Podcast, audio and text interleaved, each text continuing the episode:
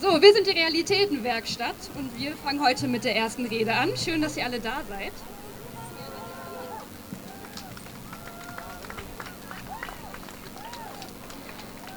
Müssen wir überhaupt noch kämpfen und für Feminismus auf die Straße gehen?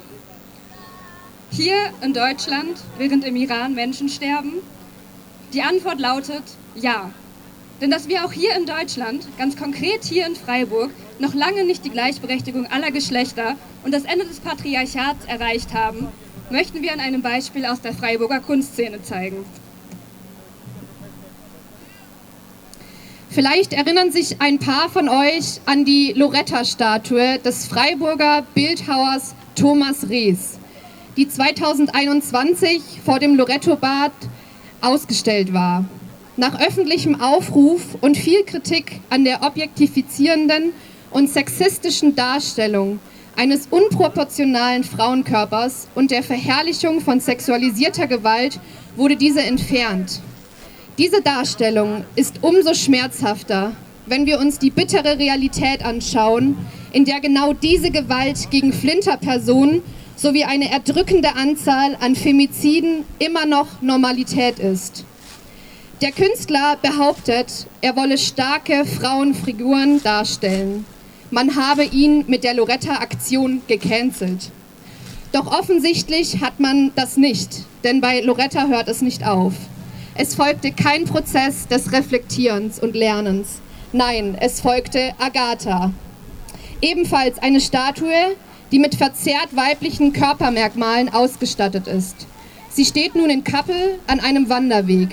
Dort steht sie zwar nicht mehr ganz so zentral wie Loretta, einst in Freiburg, aber wir wollen nicht zulassen, dass diese sexistische Statue dort weiterhin so stehen bleibt, als sei sie völlig akzeptabel.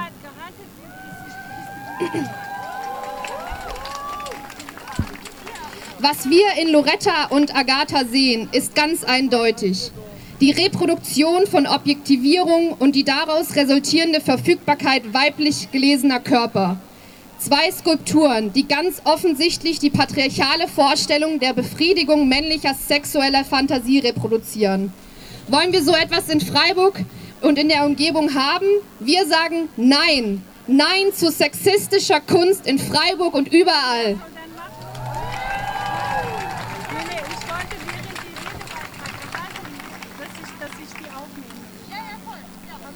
Es lohnt sich daher also immer noch, den feministischen Kampf gemeinsam weiterzukämpfen. Aber nicht nur deswegen. Gemeinsam können wir auch die Stimme der Menschen im Iran hier in Freiburg auf die Straße bringen und den Angehörigen in Deutschland zeigen, dass sie nicht allein sind. Aber wie weit dürfen wir dabei gehen? Dürfen wir über etwas sprechen, wenn wir nicht betroffen sind? Wir sollten es sogar. Wir sollten keine Angst haben, Fehler zu machen und deshalb den Mund halten. Wir sollten uns verbessern lassen, wenn wir etwas nicht wissen. Denn nur so können wir lernen. Und wir sollten nicht direkt verurteilen, sondern Lernen als Prozess begreifen und einander dafür Raum geben.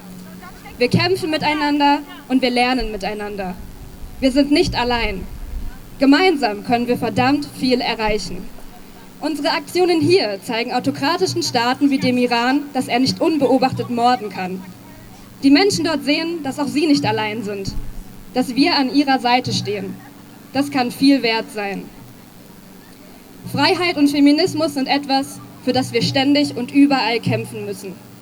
Und Feminismus ist für alle. Für die männlichen 75 Prozent der Suizidtoten, die keine Gefühle zeigen durften. Für die weiblich und queer gelesenen Personen, die Angst haben, nachts allein nach Hause zu gehen. Für trans- und nicht-binäre Menschen, die täglich erleben, dass ihre Identität nicht anerkannt wird. Es gibt so viele Femizide auf der Welt, auch hier bei uns. Die meisten davon in der vermeintlichen Sicherheit des eigenen Zuhauses. Den Idealzustand haben wir also noch lange nicht erreicht. Und deshalb lohnt es sich zu kämpfen. Wir alle sind links genug und feministisch genug. Gemeinsam können wir Machtstrukturen wie das Patriarchat hinterfragen und verändern. Lasst uns bei all der Scheiße da draußen nicht vergessen, einander mit Verständnis und Freundinnenschaft zu begegnen.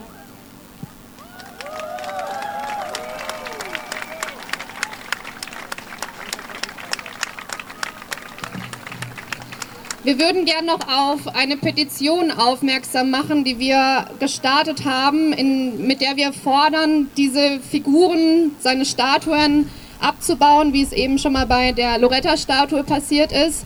Und ihr findet die Petition auf manchen Schildern hier, wobei bei dem Wetter wird es ein bisschen schwierig wahrscheinlich, die länger draußen zu haben, aber auch auf unserer Website und die heißt Realitätenwerkstatt non.nonblocks.org. Ja, Dankeschön. 嗯